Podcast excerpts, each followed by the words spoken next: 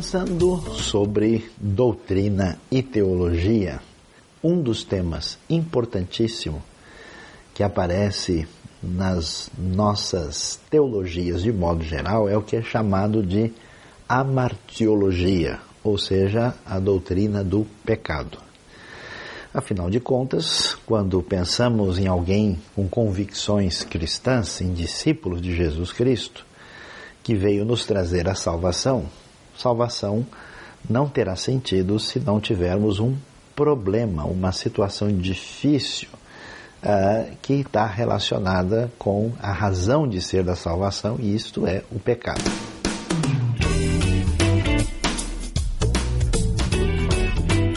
A discussão do pecado começa com a questão do problema do mal.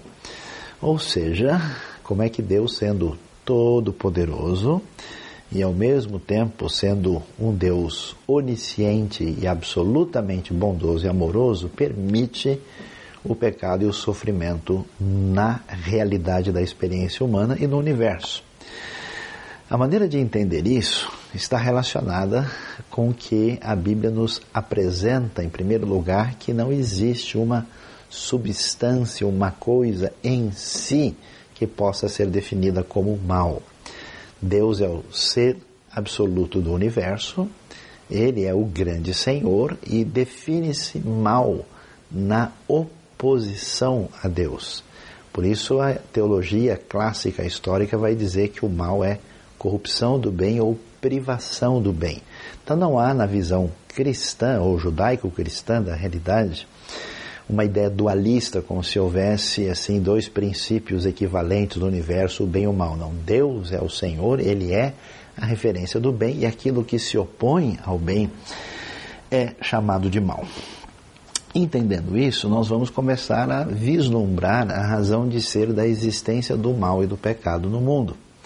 Por quê? Porque uma vez que Deus criou seres com capacidade de escolha, seres com liberdade, como é o caso dos seres angelicais e como é o caso do ser humano, abriu-se a porta para a rebelião, a rebeldia contra Deus. E isso é que vemos logo no início da Bíblia, em Gênesis capítulo 3, quando vemos nossos primeiros pais uh, desobedecendo a Deus, confrontando a Deus, querendo ser como Deus e tendo as consequências da sua escolha.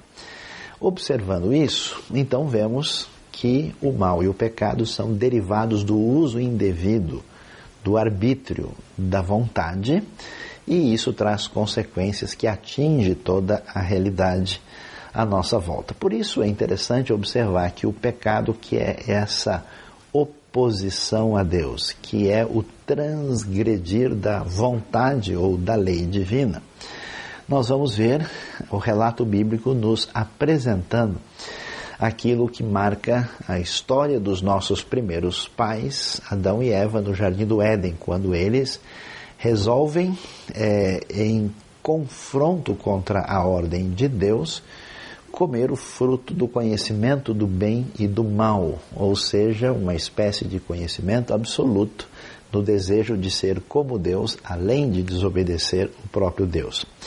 Quando Adão peca, é muito interessante observar que nós temos as dimensões decorrentes do pecado na história de Gênesis 3. Vemos ali, por exemplo, que ele se esconde de Deus, conforme o texto vai nos mostrar em Gênesis 3. Então existe uma alienação, uma ruptura. O pecado gera esse distanciamento, essa queda teológica, podemos dizer, em relação a Deus. Mas esse pecado também vai apresentar uma dimensão que ultrapassa isso, que é a nossa dimensão psicológica. A gente vê que Adão e Eva têm vergonha da sua nudez, que eles ah, estão se sentindo culpados, então a realidade da ruptura com Deus tem desdobramentos na nossa psicologia, no nosso ser humano interno.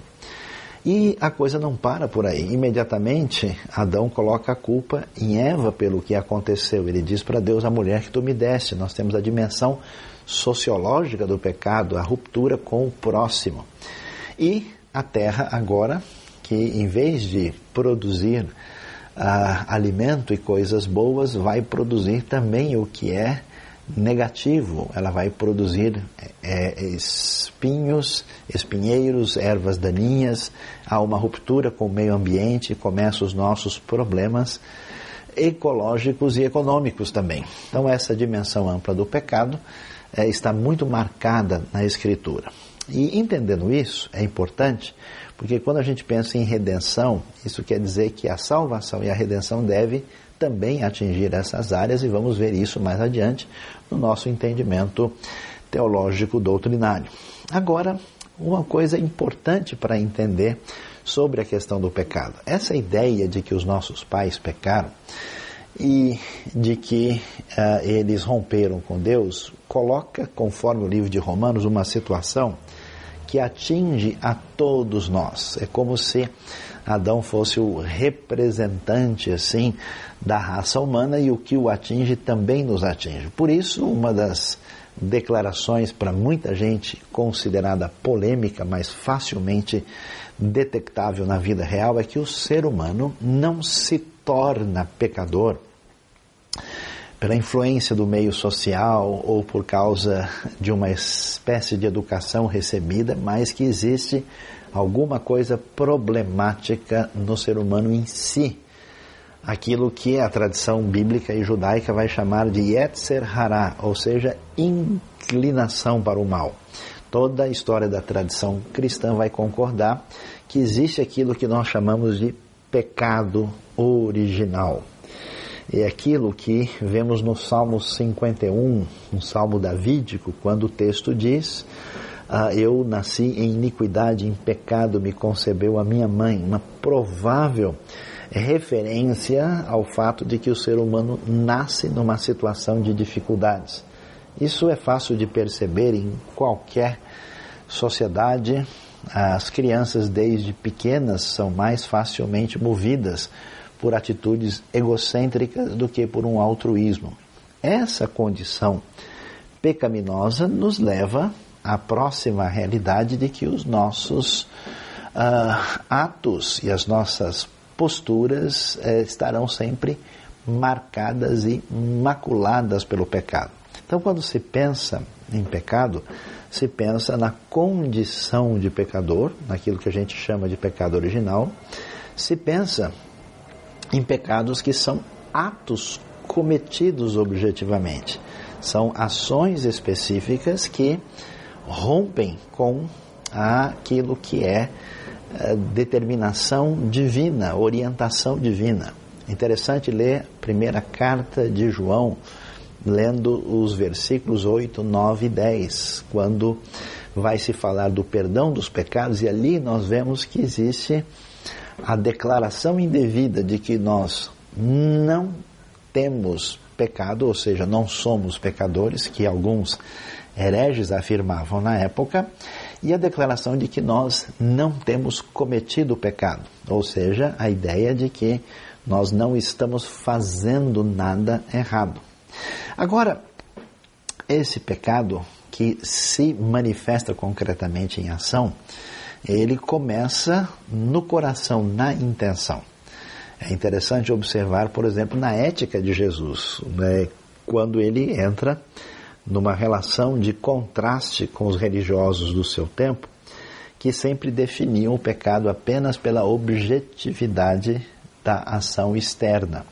E Jesus vai dizer coisas que realmente colocam a gente em xeque. Né? É, ou seja, ele vai dizer: se você não matou, mas você desejou negativamente, você odiou alguém, aquele que odeia já matou no coração. Se a pessoa quer cometer um adultério, qualquer atitude sexualmente indevida, e mesmo que não tenha executado externamente, mas tenha alimentado o desejado no seu coração, ele diz, já cometeu esse tipo de pecado. Então é interessante que aí nós temos a, a ética cristã avaliando as intenções e a vontade do coração. Isso nos ajuda a entender o tamanho do problema que nós enfrentamos. Observe só, realmente há alguma coisa podre aqui e não só no reino da Dinamarca, nos reinos de todo o mundo. nós temos um problema sério que tem a ver com aquilo que já nos marca desde o nascimento. Isso se mostra claramente nas nossas intenções que até nos pegam de surpresa. Às vezes você está até tranquilo, de repente vem um sentimento, um pensamento, uma vontade ruim que a sua própria consciência questiona. Nós temos os pecados por intenção, por pensamento, os pecados em ação e a mais. Existe aquilo que a gente chama de pecado por omissão, ou seja, aquela famosa ideia de Tiago, capítulo 4, aquele que sabe que deve fazer o bem e não o faz, comete pecado.